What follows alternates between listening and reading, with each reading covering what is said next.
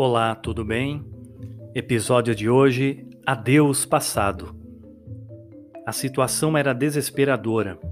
Tinha tudo para dar errado e o início significaria constância para sempre.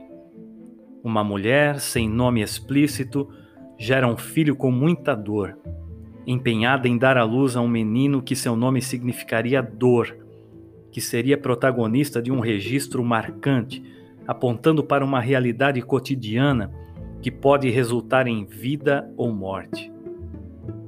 Talvez o sofrimento fosse pelo tamanho do menino, talvez por algum problema congênito ou até por uma desesperança em gerar mais um sofredor para ser misturado à sua comunidade. E foi tão doído a ponto de ser registrado com propriedade nas Escrituras Sagradas, no primeiro livro das Crônicas, no capítulo 4, versículos 9 a 10. Porque as coisas marcantes da vida ficam entaladas nas pessoas, sofrendo ou vibrando ao reviver um momento. Quem sabe o menino nasceu com alguma deficiência, com marcas no corpo, prematuro, enfermo, não sabemos. Porém, era ilustríssimo entre seus irmãos, que soube o que é dar a volta por cima que, quando ouvia sua mãe explicar para ele o acontecido, dentro dele não se embotou, mas agiu com intrepidez e ousadia, não morrendo com as marcas, mas vivenciando novas perspectivas.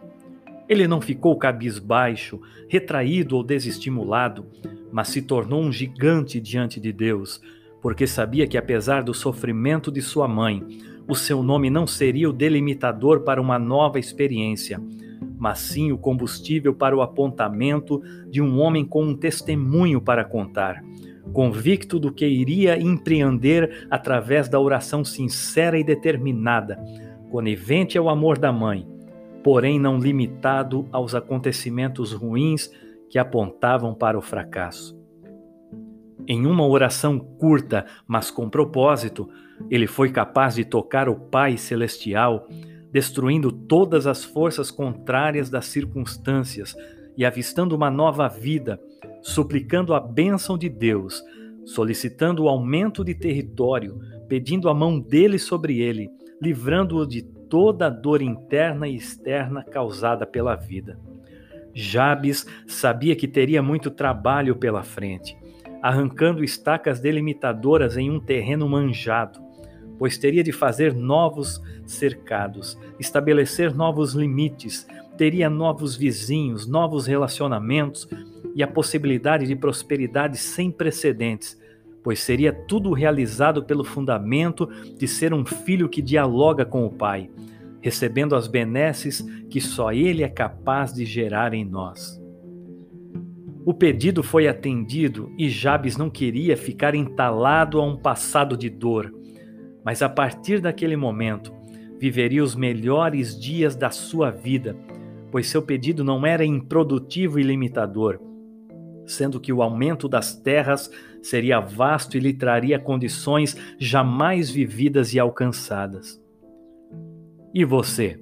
Até quando vai ficar rememorando e remoendo os sofrimentos? Faça como Jabes estabeleça um diálogo com o Pai Celestial e se levante como guerreiro pronto a pelejar e conquistar novas oportunidades, não morrendo com seu passado, não sonhando com ele, não se limitando a algo que alguém lhe falou algum dia, mas recebendo de Deus uma vida de vitória, de prosperidade e alinhamento com seu Filho amado porque servir a Cristo significa dinamismo e experiências construtivas jamais vividas. Adeus passado, adeus fracassos, bem-vinda nova vida, bem-vindo novo empreendimento. Deus abençoe.